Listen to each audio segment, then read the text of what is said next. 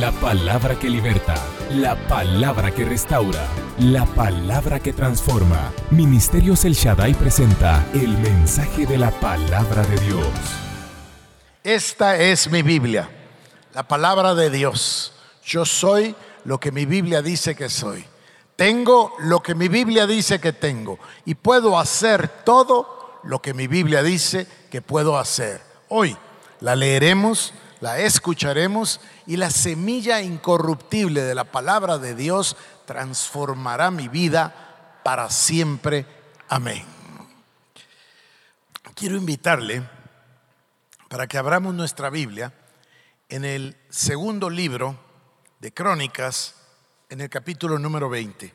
Me siento tan contento, me siento tan feliz, me siento tan motivado cuando Dios nos da un mensaje y tenemos la certeza, la convicción en el corazón de que el mensaje tiene un tiempo y que es el tiempo perfecto para ese mensaje en los corazones.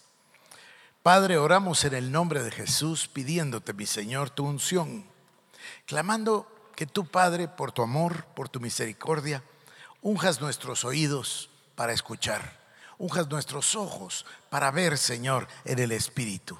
Y que tú, Padre, uses tu palabra santa para ministrar a nuestras vidas, para llenarnos de sanidad, para llenarnos de esperanza, para llenarnos de fe. Gracias Padre, en el nombre de Jesús. Amén. Todos nosotros experimentamos batallas, problemas, ataques, etc. Todos vivimos circunstancias que en muchísimas ocasiones nos son adversas. Dios Todopoderoso en su palabra nos deja instrucciones clarísimas de qué hacer cuando nosotros somos atacados por el enemigo. Nos dice exactamente cómo lograr la bendición. Hoy vamos a usar dos frases. Ustedes las van a encontrar en los pasajes que vamos a leer.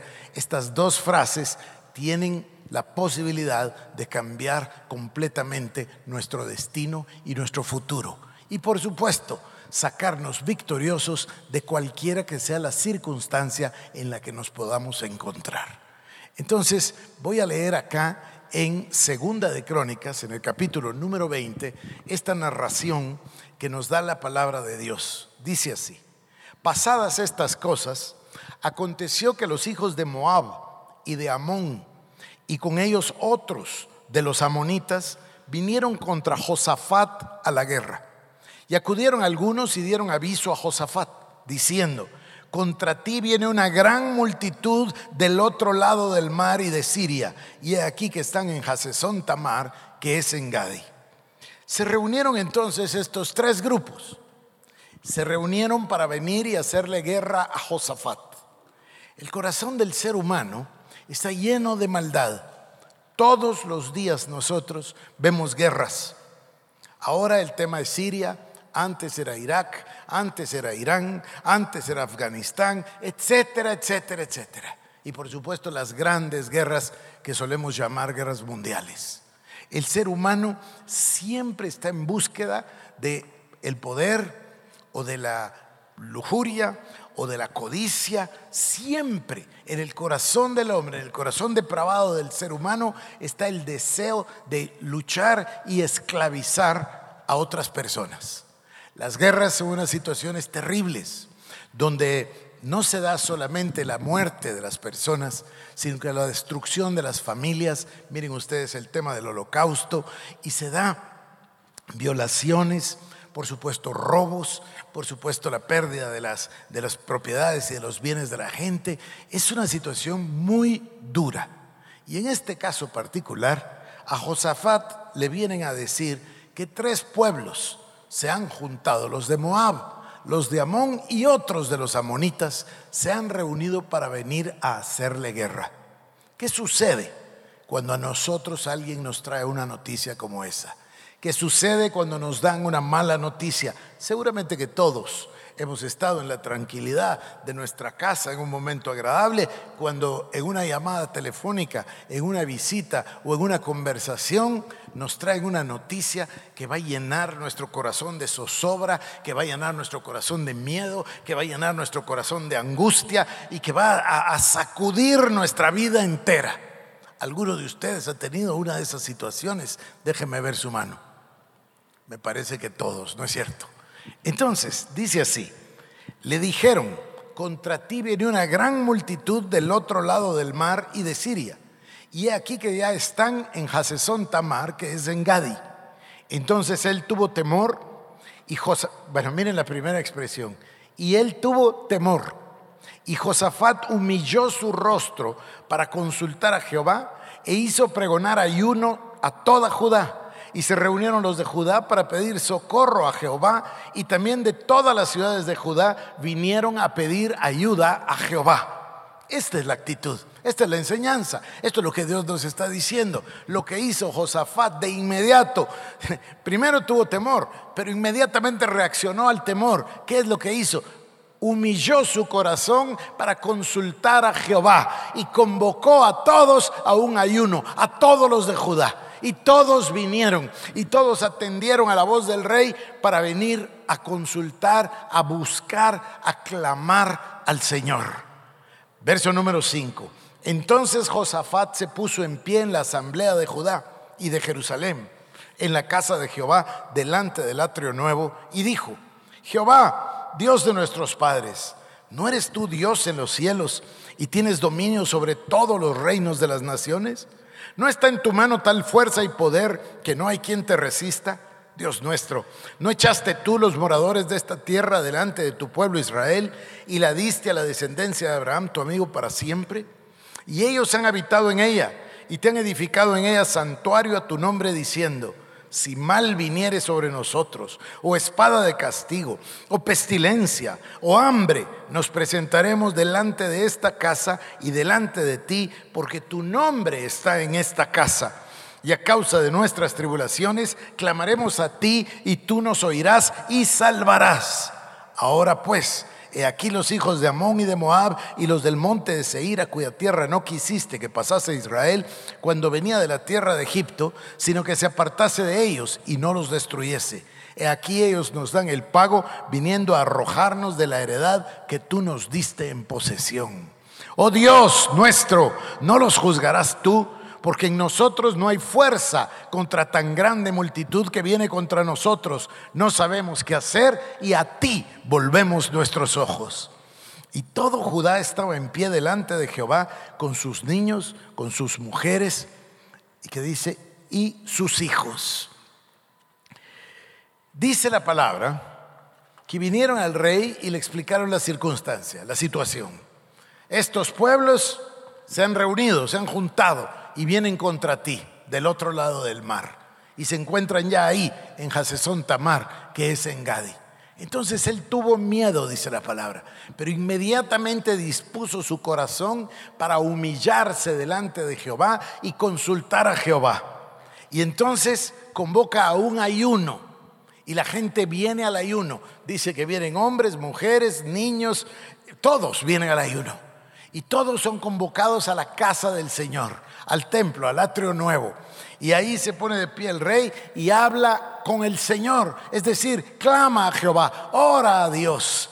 Y le dice las grandezas del Señor. ¿Acaso no eres tú el que reina sobre todas las cosas? ¿Acaso no eres tú el que nos dio la tierra? ¿Acaso no eres tú el que, el que le complació dársela a su amigo Abraham? ¿Acaso no eres tú el que nos trajo aquí? Ahora estos pretenden echarnos de nuestra heredad habla con el Señor, clama a Dios. La gente está ahí ayunando, está convocada para buscar el rostro del Señor. Esta, queridos hermanos, es la actitud cuando viene la guerra, cuando el enemigo viene sobre nosotros, cuando el ataque viene sobre nosotros, cuando cuando los enviados del diablo te traen las malas noticias y cuando te traen, te traen angustia y te traen pesar y te traen pena, pueden ser los enviados del diablo, puede ser lo que sea, puede ser el periódico, puede ser lo que sea. Cuando viene el enemigo y te quiere intimidar y te quiere golpear y te quiere herir y te quiere asustar, amedrentar, esto es lo que nos enseña la palabra del Señor.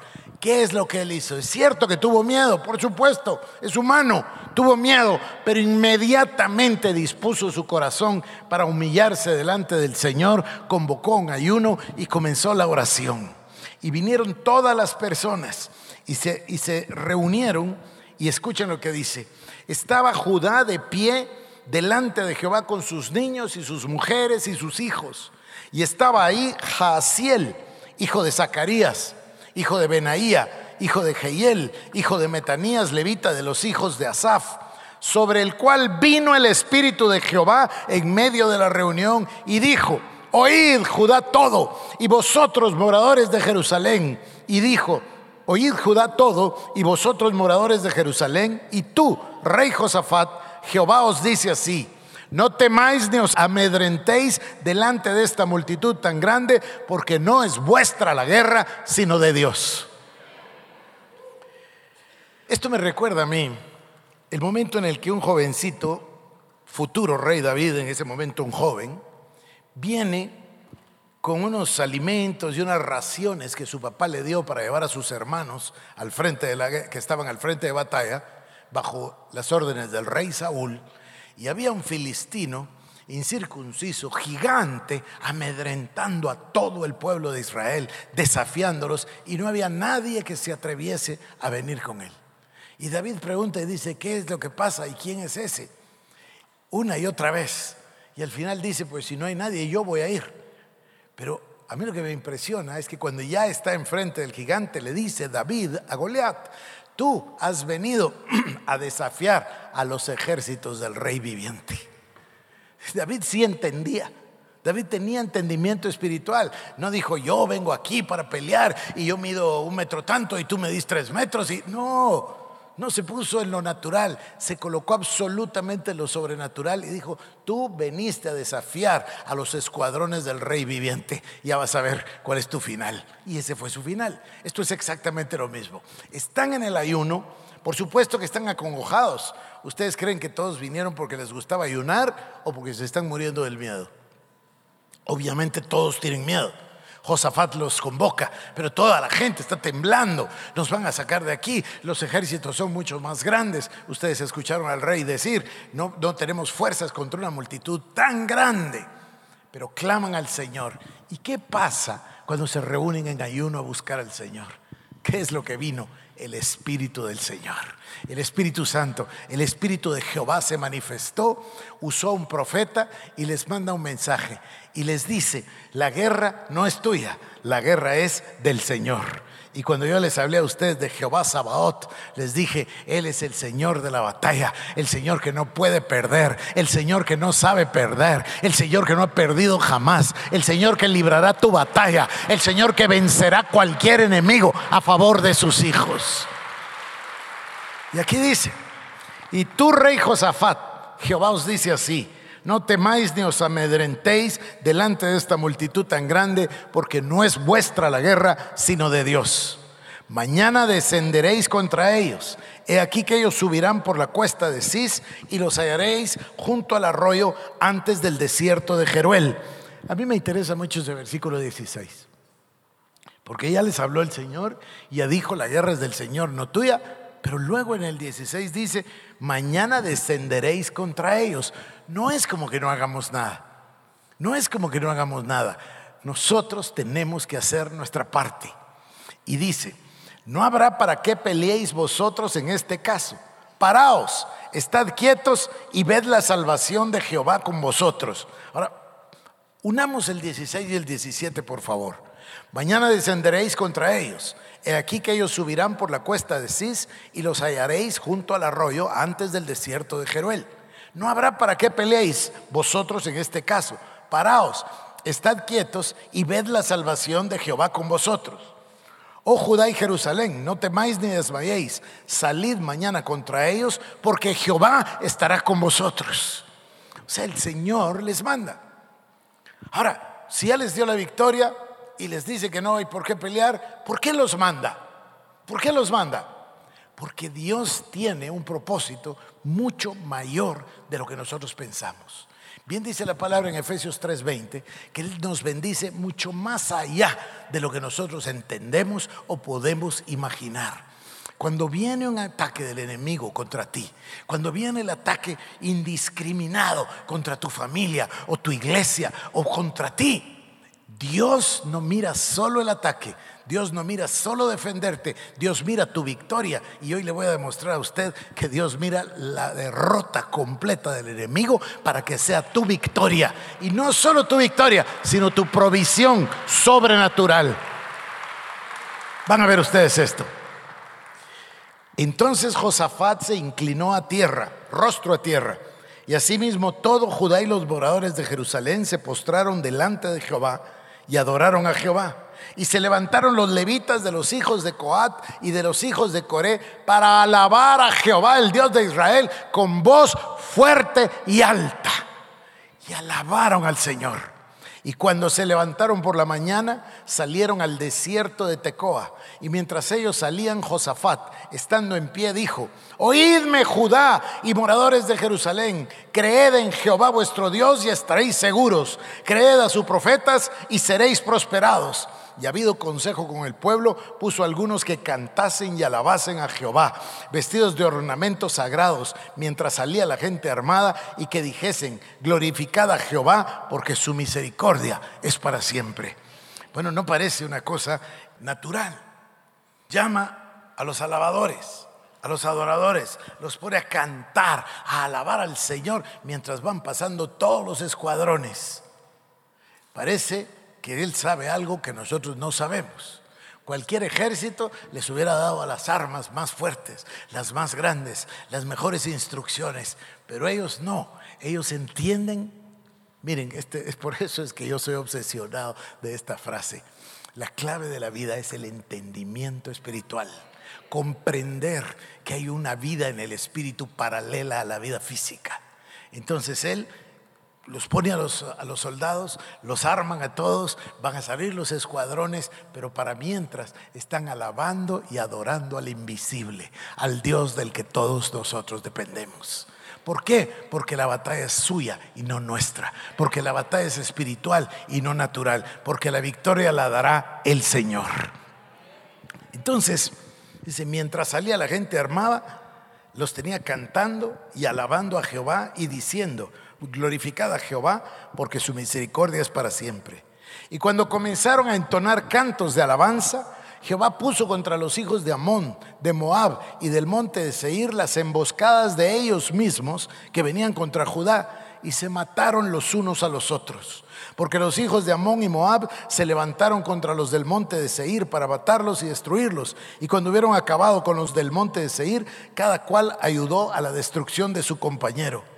Y luego que vino Judá junto a la torre del desierto, miraron hacia la multitud y he aquí que yacían ellos en tierra muertos, pues ninguno había escapado. Viniendo, entonces Josafat y su pueblo a despojarlos, hallaron entre los cadáveres muchas riquezas, así vestidos como alhajas preciosas que tomaron para sí, tantos que no los podían llevar. Tres días estuvieron recogiendo el botín porque era mucho. Tres días estuvieron recogiendo el botín porque era mucho. Y esto es lo que Dios te dice a ti el día de hoy. El enemigo ha venido en contra tuya. El enemigo ha lanzado un ataque en contra tuya. El enemigo se ha ensañado en tu contra. Pero recuerda que la guerra no es tuya. La guerra es del Señor. Y el Señor te dará no solo la victoria, sino que recogerás el botín. Recogerás el botín. Recogerás el botín. Recogerás los despojos. Recogerás el botín. Tres días estuvieron recogiendo el botín. Ahora entendemos por qué le dijo, no te preocupes, la batalla no es tuya, no van a tener que pelear, pero bajen, bajen.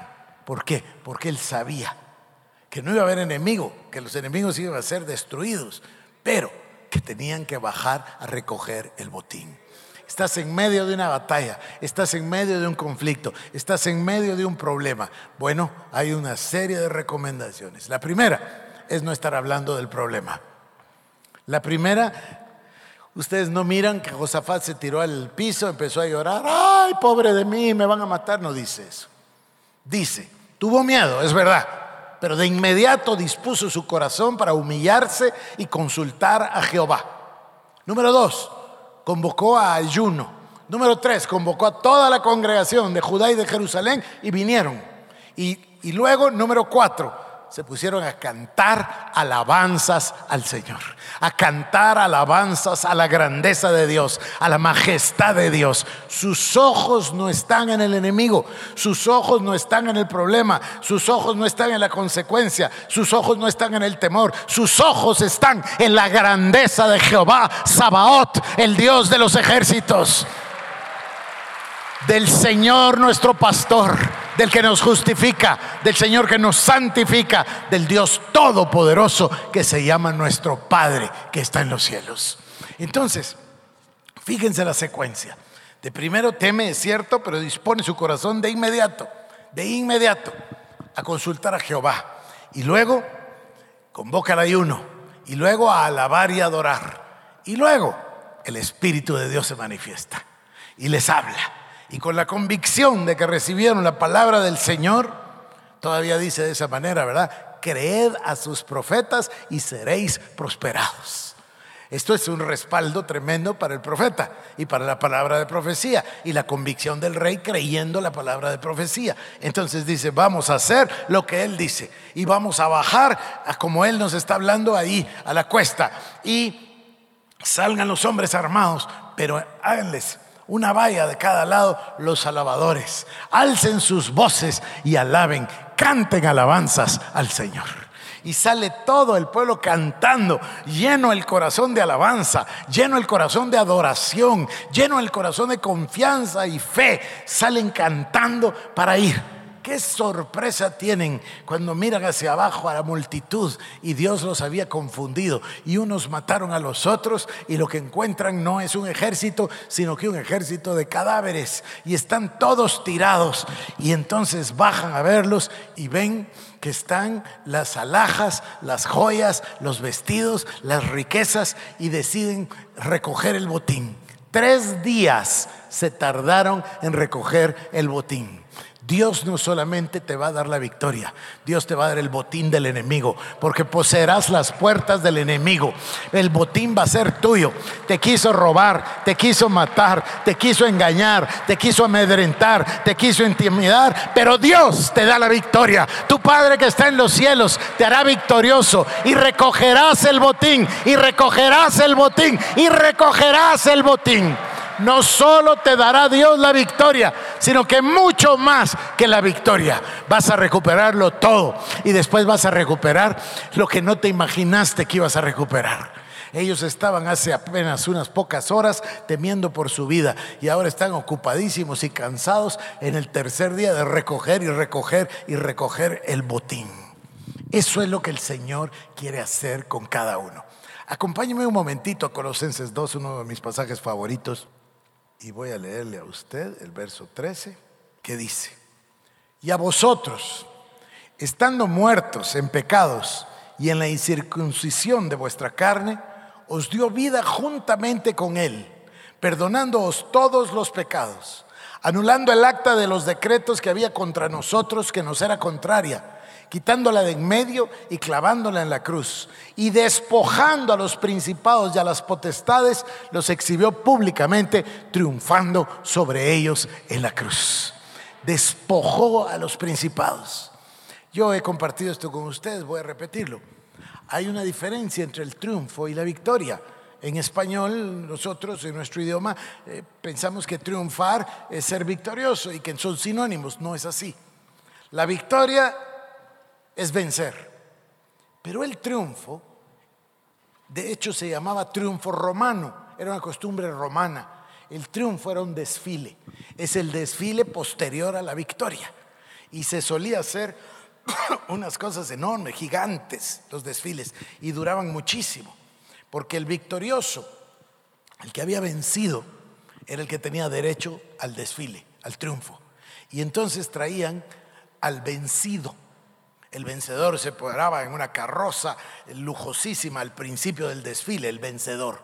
Y atrás traían encadenados, etcétera, a los vencidos, al rey vencido, a su corte, a sus ministros, a sus parientes, traían animales de la región donde habían vencido y por supuesto traían gigantes carrozas con todos los tesoros, el botín, con todos los tesoros. En eso consistía el triunfo.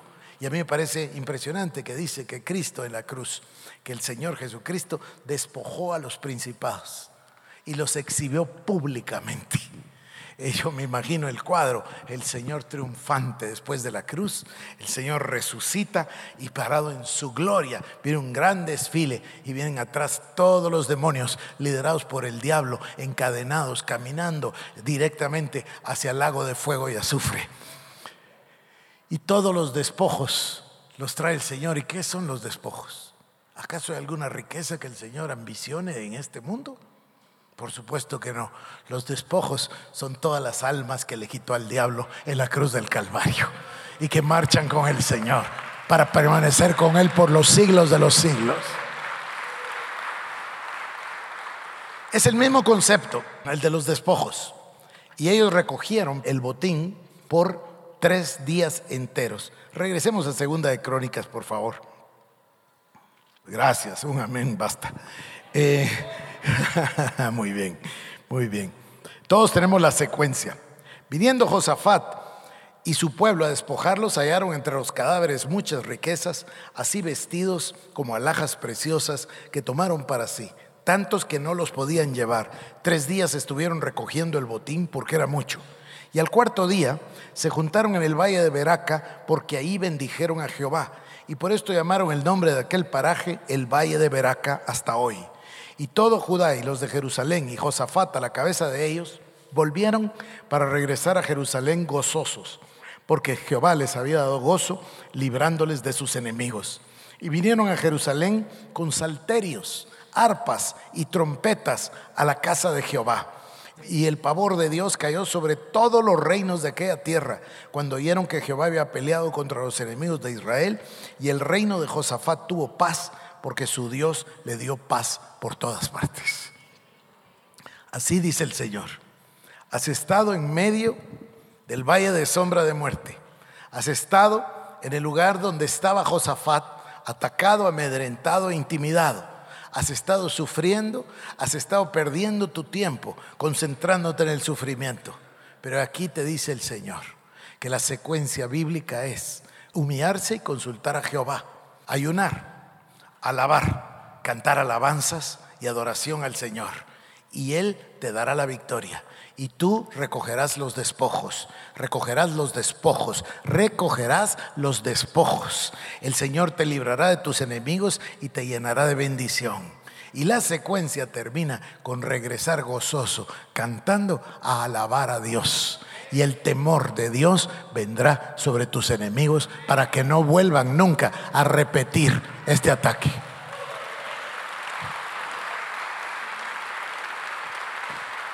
Aleluya. Gloria al Señor Jesús. Si tú te identificas con el mensaje, si el Señor habló a tu corazón, si tú has estado en medio de un ataque, acércate. Si tú te puedes identificar con esta palabra, con este pasaje, si Dios usó su bendita escritura para tocar tu vida, acércate, acércate. No cabe ninguna duda de que el, enemigo siempre va a tratar de venir a robar el gozo, a robar la bendición, va a tratar de separarnos de Cristo, va a tratar de separarnos de la iglesia, va a tratar, no cabe ninguna duda de que va a tratar. Pero tampoco cabe ninguna duda de que no va a vencer. La batalla no es tuya, querido hermano, querida hermana, la batalla es del Señor. Pero tenemos clarísimo humillarnos delante de Dios y buscarle, alabarle, adorarle, cantar alabanzas. Y después de la bendición, regresar gozoso a adorar a Dios y a cantar alabanzas a su nombre. Nuestra oración es que este mensaje haya sido de bendición para tu vida. Ministerios El Shaddai presentó el mensaje de la palabra de Dios. Para más información acerca de nuestros ministerios, comunícate al 2326-5151 o visita nuestra página www.elshaddai.net.